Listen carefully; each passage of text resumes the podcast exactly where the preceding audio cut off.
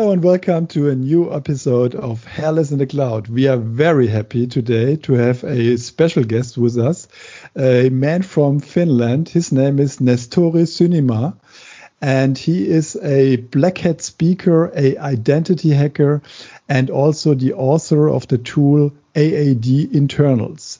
Uh, welcome to Hairless in the Cloud, Nestori. Very, very cool that you are here with us.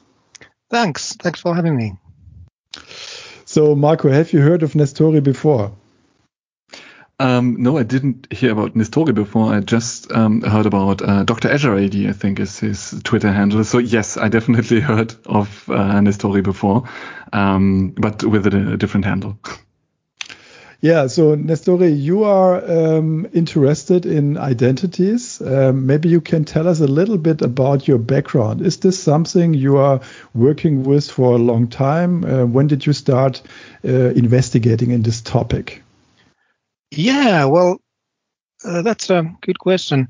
Now, nowadays I work for, well, I have just worked for one month uh, as a senior principal security re- researcher for SecureWorks. Mm-hmm. So, so now I'm doing this as a day job, which is a, very nice. Uh, mm-hmm. Earlier, I, I, had to do this in top of my day job. So I, uh, was actually CIO a couple of years before I started this this, mm-hmm. this career, and I've been dealing with micro technologies, especially cloud technologies, since 2007. And then there was uh, the product called BPOS or product, Business Productivity Online Suite, which was before the Office 365. Mm-hmm. And ever since that, I've been working with those technologies.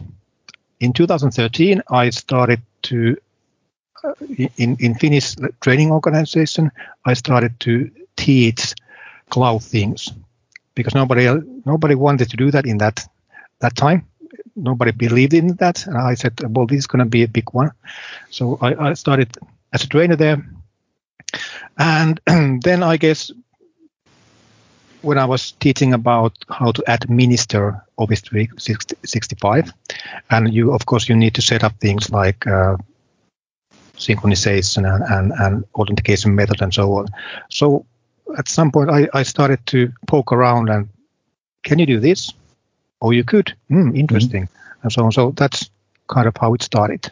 Mm-hmm. Okay, I understand. So, uh, but was this always your attitude? I mean, I would say this is the hacker attitude, uh, being uh, um, um, um uh, how do you call it uh, curious about new things uh, curious about how things exactly working and then trying to change the way they are working. Have have you always had this attitude i mean? Or did it start with with, with in the situation um, when you were starting working with bpos well actually i've been doing programming like let's say 30 years.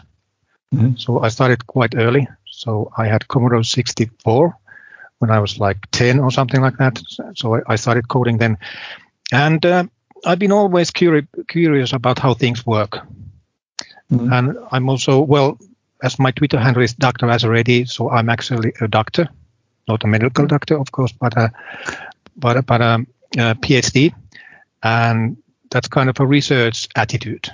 Mm-hmm. I, I want to know how things work and also report that openly. So I think that also partly comes from there. Okay, but then you you always have to have this um, other attitude, which is then not only to want to understand everything um, how it is working, but also uh, trying to change the way it is working. This is the I think more interesting part of it, right? Yeah, yeah, that's that's true. Um, especially when well when I find things from, let's say, micro technologies, uh, and they are not working correctly, of course, I want that they would change that so that it, it, they would fix things. Mm. Yeah.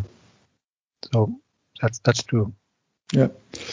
Okay, and uh, maybe you can tell us a little bit about your new job. So, uh, I mean, this sounds very um, interesting when you are saying now you are a researcher, a security researcher. Um, is this really what you are doing all the day? I mean, I can imagine, to be honest, uh, when I think about uh, our own company.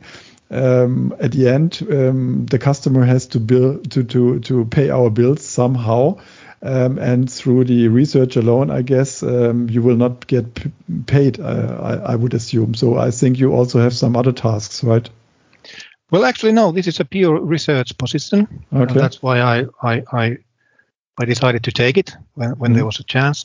So uh, SecureWorks is a is a security company, and they have their products they provide for security things. So it's one of the big three, I would say, like CrowdStrike and FireEye, and then we have SecureWorks.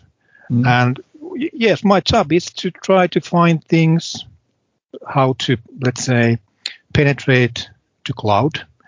Uh, so I, I find techniques and, and then others build things that they can detect those and, and mitigate and fix them. Mm-hmm. Okay, so you're you're researching for. I mean, do you also have a red team then, a penetration testing team in your company? Uh, are you researching for them, or is it more like for the only for the detection techniques? A little bit for both, I would say. Yeah. Mm-hmm. Okay. So, and uh, is there like, I mean, I'm quite interested in that. Is is there like a uh, some somebody then who tells you, okay, please now um, investigate in the area of Azure AD or in this sp specific area, in this specific topic, or are you completely free to decide what you are investigating in? And I mean, how how is your work structured? Yeah, well, there's no, let's say, way to put some structure, structured way to, to research because, well, you know, you can decide beforehand that this is what I'm going to research. Of course, there are some themes we are following and, and things that come from our customers, so uh, and so on. But but of course, uh, well, if I found something, I can focus on that at least certain amount of my time. Yeah. But, okay. but we have also those things that we kind of decide as a team where we are focusing on on this, let's say, for the next three or four months. Mm-hmm. Yeah. Okay. Understand. And maybe from a technology standpoint, you you mentioned that at some point you started administrating BPOS. So this is quite a while ago, and it is yeah SharePoint Exchange. Though there were not these many products. From there on, what was your your main point um, on, on focusing? Then you did Office 365. Did you administration there? So the question then gears towards how did you get all of your knowledge? Um, so this was while you were a consultant selling these products or always focusing on security stuff and this? Uh, well, I was trainer, ICT trainer, so so that's how I got involved in technologies. And of course, if you want to teach something to someone, you need to know your exactly. Well, I don't know. I won't say the bad word, but you need to know your things. Uh, and um, yeah, um, and that's that's kind of uh, how you you need to study the technology very well, okay. and and and especially in 2015 or, or, something like that, there was a lot of courses about Office 365. So if not weekly, every other week.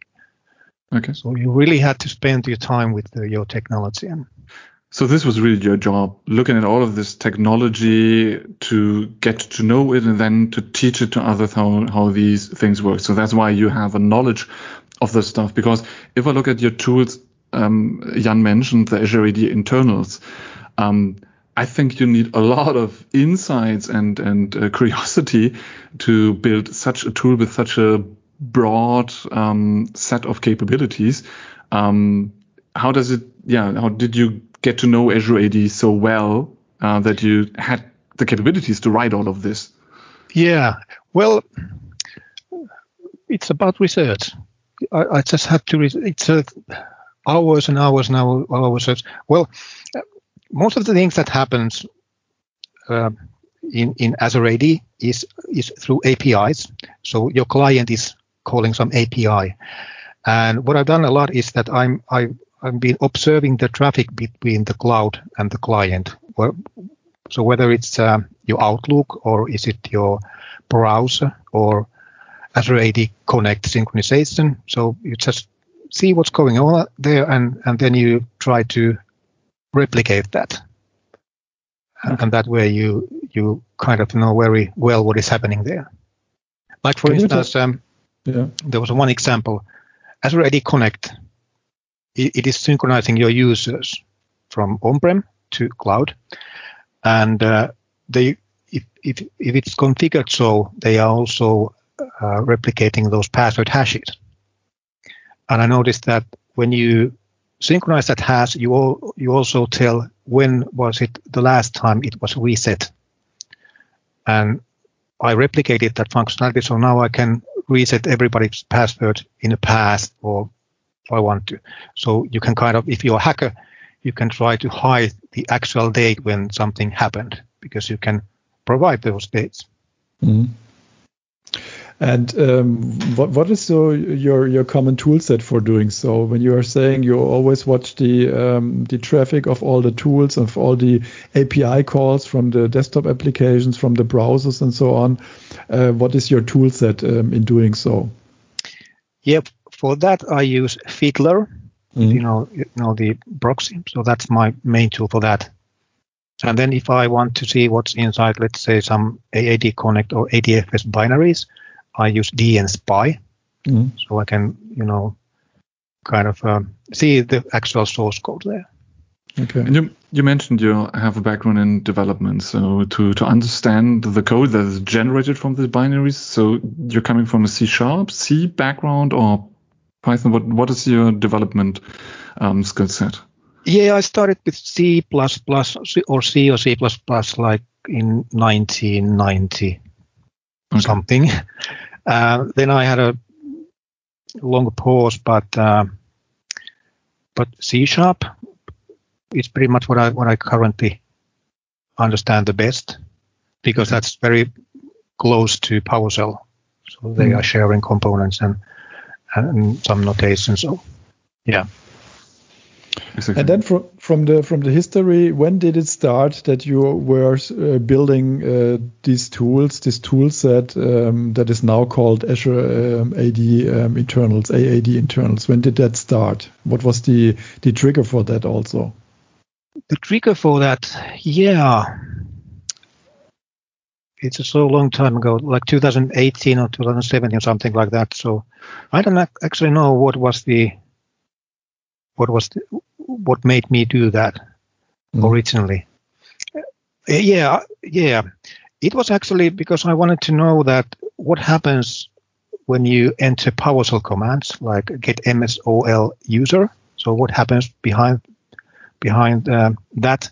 So I started to see what is going on there, and then I found that there's a it was using uh, web services. So there was actually what is called WSDL, which is a um, file that tells that what commands you, you can actually use and what are the parameters. So using those, I was able to replicate some functionality. And and because I could do that, I decided that I would like to share that somehow. And and the PowerShell was quite obvious because everything currently involved in Microsoft products, you are administering them with PowerShell. So, uh, uh, so I, I, I thought that that would be an easy way for those admins to use new functionality in the form of PowerShell module. Mm. Okay. So um, before we now get into the um, details um, of um, of the examples of what you can do with AAD internals, um, could you give a common description, an overview? Um, how would you describe it in a few words, uh, in general, what it is doing and uh, what what people can can uh, gain from it? yeah, well, it has become so big. It has a lot of things. Uh, there are a couple of ways you can categorize things, and one is that you have you have a functionality that you do for local machine or or on-prem servers, and and and then you can you can say that there's a cloud stuff that you mm. you do with cloud, so you are communicating with cloud services. Now, what you can do? Well, everything is um, somehow always related to identities. Well, not everything, but most of them.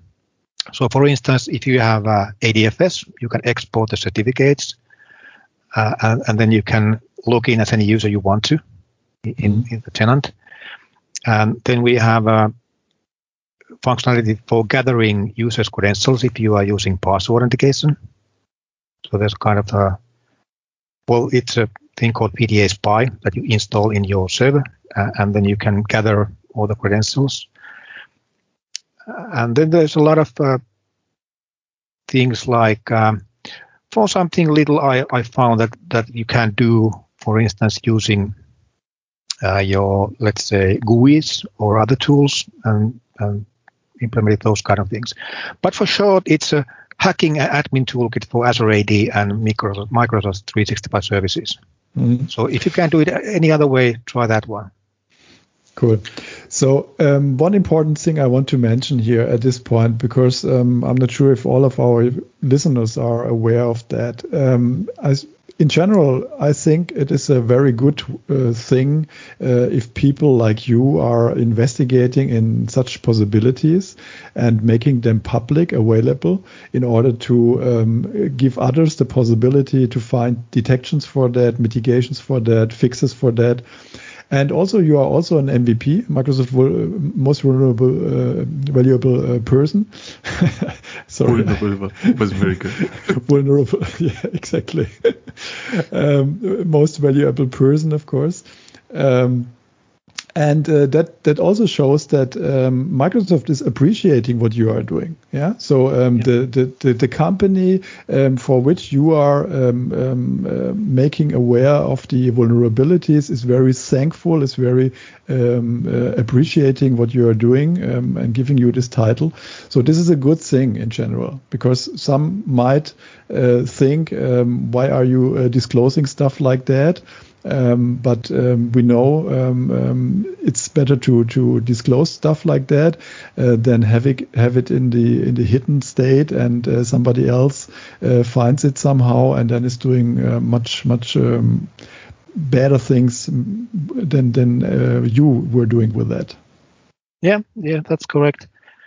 And actually, if I found something that um, that shouldn't be there, or some vulnerability, of course, I report it first to Microsoft. Mm. And if they say that this is not a not a bug or this is not a vulnerability uh, or this is by design, then mm. I will I can go public. Mm. For instance, uh, there was one finding I reported them in in in uh, was it January or February, mm. and actually I got bounty of twenty thousand dollars for that but I can't talk about that yet because they are they are still fixing it. but uh, yeah. I've I've seen this on Twitter. Uh, con- congratulations, really a cool thing, um, and I'm really uh, looking forward for the blog post then when this is when this is coming. Yeah, yeah. Well, it will be there uh, as soon as I I'm just get a notice that it's fixed. Yeah. Okay. Cool. So, Marco, um, maybe we start with the uh, examples we have chosen. Um, as you have heard, um, that um, the tool AAD internals is really big and has many functionalities. Um, you can uh, attack teams, even Marco, um, and other other solutions in the cloud. But we have uh, concentrated uh, today a little bit on the Azure AD itself and uh, its management. So, Marco, have you ever heard about uh, bulk primary refresh tokens? As you remember, we uh, had had uh, talked about primary refresh tokens a lot in this podcast. But have you ever heard about bulk primary refresh tokens? No, never heard about that yet. so I'm curious. Nestori, can you help out?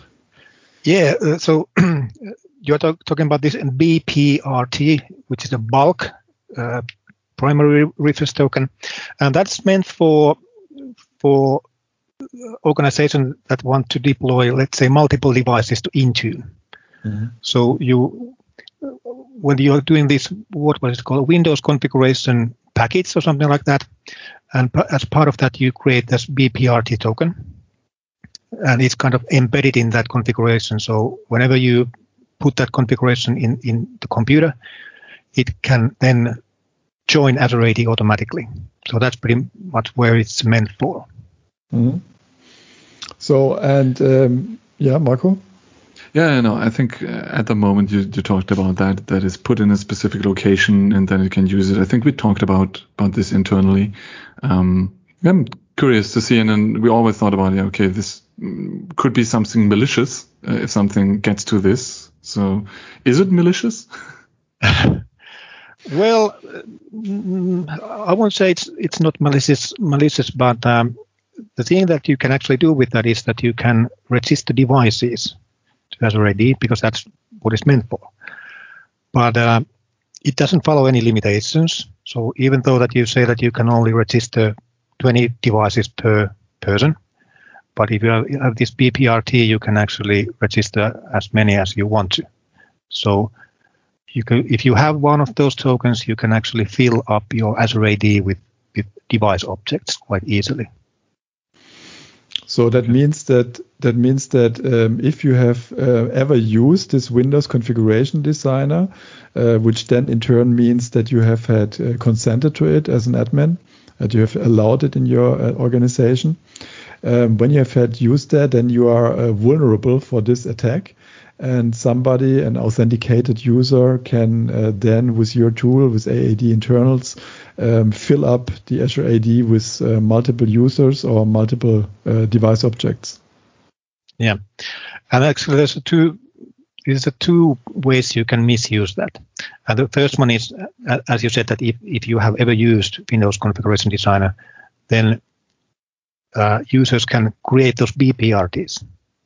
So that's one thing and uh, you can also create those as many as you want to. So there's no limit for that. Even though that you have limits like 50 or something like that, you can still create those. So only way to prevent that is to block users from from uh, joining devices yeah. for good. And that's not very modern way. But, but, but anyway, that's uh, one thing. And, and another one is that with that BPRT, you can add devices. So technically this BPRT is a user object in your Azure AD, and you can give it any name you want to. So you can like, say that okay, Mickey Mouse and and and, and so on. So you can create users in in your organization as a mm-hmm. normal user, which shouldn't be possible. Okay. And is there then a limit, an actual uh, Azure AD limit for creating devices? You said you you have hit the limits of that.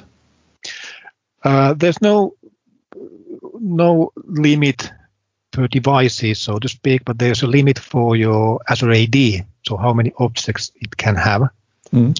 So they can be users or, or devices or, or groups or anything like that. And uh, it depends on your what kind of Azure AD, let's say, subscription you have. Mm. But normally it's like 500,000 objects, so there's okay. plenty of room there. Okay, so at the end, this can then be a, a DOS attack, a denial of service attack. In other words, um, the company um, that would be the target of such an attack would then not be able to create any more objects, no new user, no new device, and so on. Yes, that's correct. And it takes a lot of time to, you know, clean your your directory because there's a lot of a lot of stuff there. Yeah. So also a very nice finding. Um, so then you said um, in the introduction that you started programming, developing on a uh, Commodore um, 64. Yep. Uh, actually, my first computer was an Amiga 500 and uh, also from Commodore. And today um, I joined in the preparation of this podcast here, I joined an Amiga 500 to the Azure AD. Congratulations. and I did this uh, with with your tool actually. So this was a um, very cool experience. Uh, can you talk a little bit about this possibility? How how how how did I do that? yeah.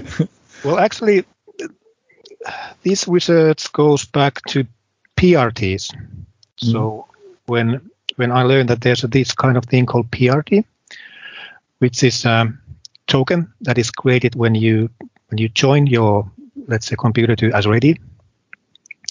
It creates this token and it's saved in, in, in your computer and, and the keys protecting that are usually saved to TPM, so you can't really access those.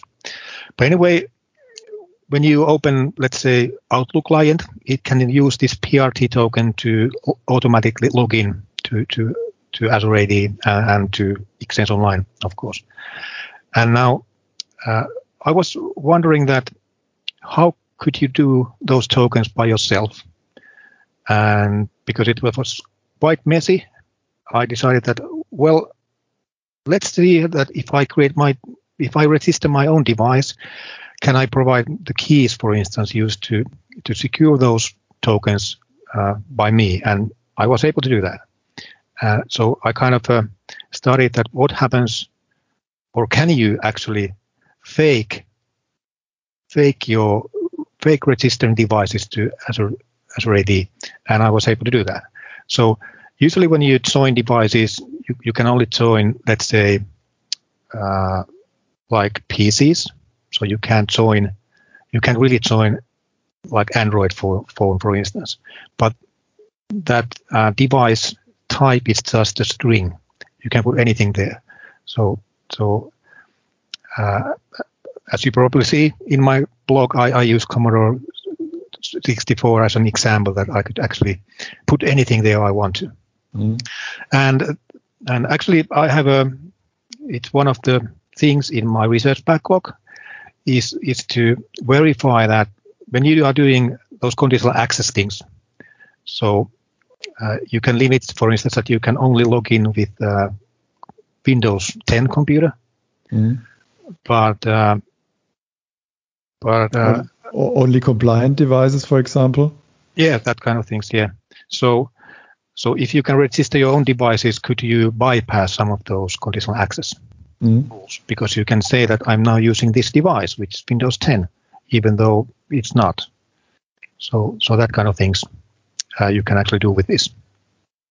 Yeah, you also wrote an article about that, and uh, there are also possibilities in AAD internals um, how you can then make it compliant. Um, is this always working? Because I tried that uh, in my lab and I didn't um, get it uh, working at the first place. Um, have you experienced same same problems? Yeah, uh, well, there's a, two things here. First is the device. So device is just a record in Azure AD, mm. and there's one switch there that is it compliant or not, and uh, who can actually now turn that switch is Intune or or uh, Microsoft Endpoint Manager. So I think Microsoft has fixed something because a lot of guys have told me that they can't do it by themselves anymore mm-hmm. because uh, at the time I published that blog, admins could turn that switch that they could say that this is a compliant device even though that it isn't. So mm-hmm. they just turn that. Now, and, uh, another way to get the device compliant is to use Intune. So that Intune will check your computer or device and see that whether it's uh, compliant. And if it, if it is, it can uh, then turn the switch for you so that it mm-hmm. is compliant. Now, of course, you can also fake the Intune protocol. So it is using uh, Open Mobile Alliance something. I, I, I, don't remember the correct, correct uh, or the actual API now or standard. But anyway, uh, with AAD, with AAD internals, you can emulate that discussion with um, with Intune because cloud only knows what you tell it, tell it, and mm-hmm. it actually connects to you and says that uh, tell me your configuration, and then you send your configuration, and if you send the configuration that you know that will be compliant according to the configuration you have, then it will automatically mark your device compliant, even mm-hmm. though you just tell the cloud that yes, I have this thing called uh, 10 character pin code, for instance. For example. So the, the result would be that you have then a device that is in, in reality not compliant, uh, meaning that you can have, of course, um, all the tools you would like to have on this machine then, uh, ignoring all the policies, uh, compliance policies and so on. Um, and it is uh, appearing in the Azure AD in Intune as compliant. Um, and then you have, of course, new possibilities yeah, yes. in order to attack. Um, yes, and what is a device? That's a good question. Uh, in Azure AD, for instance, it, well, it's an the object there, but what represents the device is actually a certificate. So when you register your or join your device to Azure AD, it will send you back a certificate. Mm. And um, with that certificate, you can create a PRT token, for instance.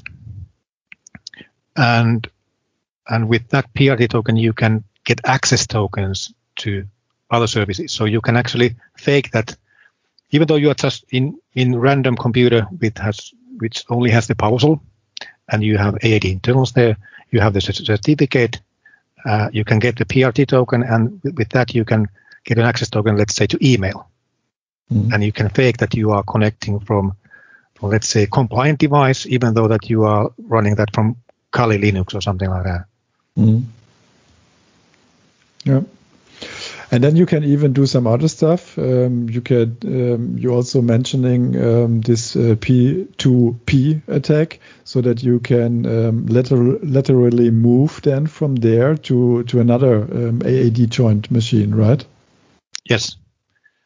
So that's correct. So when you create or when you join your device to your own home tenant, so to speak, it will get you back a, a um, certificate, which you can use to, to P2P.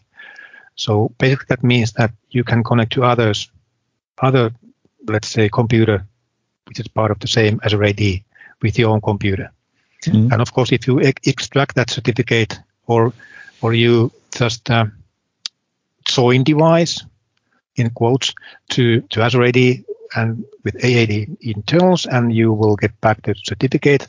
So basically, with that certificate, if you have your colleague's machine, you could log into that from from your own own computer. Yeah. Yeah.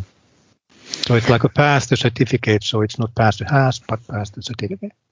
But this is just because the the two machines have a line of sight. So this is a P2P stands for peer to peer, or yes. or is it working around the globe without physical? Uh, network network on the same network location. Well, actually, you don't have to uh, be in the same. well. You need, of course, you need to have some access to the computer, so it has to be through network, of, of course. Yeah, so that's the requirement for that. But that's it. You yeah, don't have to be internet connected or anything like that because you know. Okay, because especially in in, in our environment, um, yeah, and especially in the current situation, a lot of machines are just at home and just connected to the internet. So in this case, it shouldn't work. But once we come back to our offices, where they share a network and these uh, machines can talk directly to each other, this is where this could be exploited. Yeah. Oh, okay. Okay. Thank you. So, and this would not work if you uh, would um, prevent the user through the AAD setting from um, joining um, devices to Azure AD, right? Well, yes, then you can't get those certificates. So, yes, yeah. that's correct. So, so actually, if we want to make uh, your environment really safe, mm-hmm. it means that you can't let your users, let's say, use their own computers, for instance, to access your services because you don't know what's installed in computer. If mm. I would have free hands, I could I could install software in, in user's computer which would collect, for instance, those access tokens or PRTs or whatever. So that's not safe. So only way to make sure that your computers or your environment is safe is that you need to go back to that time when admins were creating or your or installing your computers and connecting them to Azure AD and and that sounds sounds interesting to say go go back to this time because Jan, I get the impression this is what what we are currently doing, and I think we are calling it future workplace because we heavily rely on on um, autopilot, so that only provisioned devices or well-known devices. I'm not sure if there's also an attack vector for autopilot, um, but at, at least we are trying a lot of deployments to to convince them. Yes, having bring them their own device, joining is uh, um, high risk, and a lot of organizations that talk to us don't want to have exactly that that they can bring their own their own computer. Um, but on the other hand, yeah, we promise a lot of time that you can walk into any store, buy a computer, and you will be ready in 15 minutes. And I think we can still hold this promise because uh, Jan, I think Oliver Kieselbach, one of our MVPs, pro, did a program where we have a process to have a quick onboarding to uh, autopilot. So it's kind of the middle ground. The user cannot really join it by itself, but you can request that someone will join it.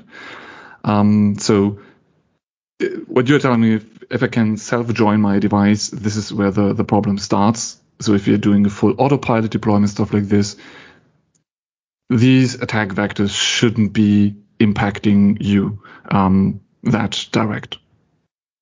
Yeah, well, the autopilot is. Uh, I think you both know that there's a certain point during the process where user can press certain F something button and, and can get access to mm. to the computer as a system. So that's if you if you forget that one, yeah, then I would say autopilot is a better way to go. I can't I can't remember the solution, but we, we have had this challenge at a customer that is also uh, that was also complaining about this possibility, and we found a solution for that. Um, that that the command prompt is not popping up in this situation, um, but I, I can't remember what the solution was. But I think, especially as, as, mentioned, the tool our colleague uh, did was especially for these cases. The the the VIP is on travel, his laptop is dying, and he has to buy something new and is not autopilot ready. And yes, at that moment you need the Shift F10 to get him into there, build the hash, send it to the IT people. And I think this is exactly what our colleague used. It is better than nothing it is a great solution, um, and he doesn't have to to put it. So what he did using exactly this to then collect it, send it back to the um, application, and then there is an approval process where these autopilot information could be joined um, and registered. But yeah. But I think we are talking about two different things. Um, the, the, the, one situation is we want to prevent um, any aus, unauthorized joining of computers. Yeah, this is the one thing, and the other thing is um, we we want to uh, prevent um, that a user can manipu- manipulate uh, his machine uh, in a way that we don't want it, uh, the user to do so. Yeah, because we want a compliant device, and we don't want the user to install the software he wants to install and stuff like that. Um, so um, I think preventing the user uh, from installing devices or from joining devices um, we that are not company devices um, is only possible if you somehow restrict autopilot use. Yeah, if you somehow restrict the um, the AAD join uh, done by the user. Um, and I think, to be honest, um, then really uh, having the possibility to join an AAD machine will always somehow give you the possibility to interrupt this process and um, somehow install the tools you need there. Yeah. yeah. Yes, that's correct. Exactly. But I think what the point is, uh, there's a difference between yeah, users can join the device. So if an attacker knows the username and the password, he can leverage this and if we don't have this opportunity, the hacker would be on a machine that is already authenticated to use some of your tool sets.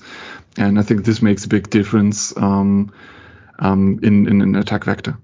Yeah. Yes. But but I'm waiting for attacks. Um, actually, I haven't seen them yet, um, where the credentials and um, maybe also MFA uh, is stolen by a user from from a user, and then the attacker is setting up then a um, AAD joint machine with that um, because he does, then has a compliant device, even not not even have to manu- manipulate this machine then, but just having a, a, normal company device, a compliant company device, and with that having much more possibilities because it is compliant then.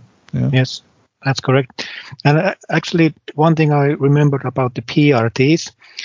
So when you are joining your device, and if you are required to use MFA, then uh, that information is stored on on that device onto that device object in Azure AD, meaning that when you are getting access token with PRT, uh, they will have that MFA claim on, which it means strong you, authentication on. Yeah. Yes. So it means that if you get access to that computer's PRT, you can always get tokens and bypass MFA. So that's quite one interesting way. And I also found that that information is stored in that device object. And actually, admin can switch that. So admin can say all the authentication methods that was used. Like you can say that okay, this was acquired with MFA, even though that it wasn't, and after that you can do the things I just described with with that PRT token. You you are talking about stealing an NPRT token. Yeah. But I mean, for that, of course, you have to be somewhere on the machine of the user um, and and working with Mimikatz or, or, or yeah. what whatever. Um, and or ROADtools I think is also possible. Um, but but I think this is much harder, of course, uh, than just in, uh, in quotes stealing the the credentials of a user, which can be done by phishing. Um, you know, you send like ten thousand emails and some user will click on it and so on. I think this is much easier, and then you have the credentials, and then setting up um, your own machine. I think this is the much easier way uh, than than having um, your software that is uh, I don't know uh, talking to the uh, uh, process on the machine or whatever, and is not recognized by an EDR tool uh, whatever. so I think this is much harder. Yeah, that's correct. Yeah, because those PRT tokens, well, not the tokens, but the certificates that you you need to well use that they are stored in TPM and you really can't get access to those. So, so, that's basically impossible. Yeah. Okay, so maybe let's come to uh, another topic. Um, I think, um, Marco, we switch one topic because we we already talked uh, quite a long time. Uh, maybe um, let's talk about uh, password hash sync. Um, I've seen a talk uh, by you. At, you were talking uh, at the Scottish Summit. Um, I didn't know that existed, but um, I think this is a quite a valuable um, um, event, uh, which I might attend uh, attend next time. So, and I saw you talking about um, password hash sync and in particular about seamless sign-in. So maybe you can talk a little bit about what what's going on there and what possibilities do you have here to interrupt uh, the normal process? Yeah, well, if we talk about password hash synchronization, well, obviously that's uh, the way that Microsoft actually uh, is preferring now, so that you should always synchronize your password hashes from your on-prem to, to cloud so that you can log in with the same credentials. So that's basically what we are talking about. Now, however, if you are using password hash synchronization, the the user ID that the Azure AD Connect, which is the tool that is do, doing the synchronization, the the credentials that that uh, AD Connect is using, they have rights to replicate users from uh, Active Directory.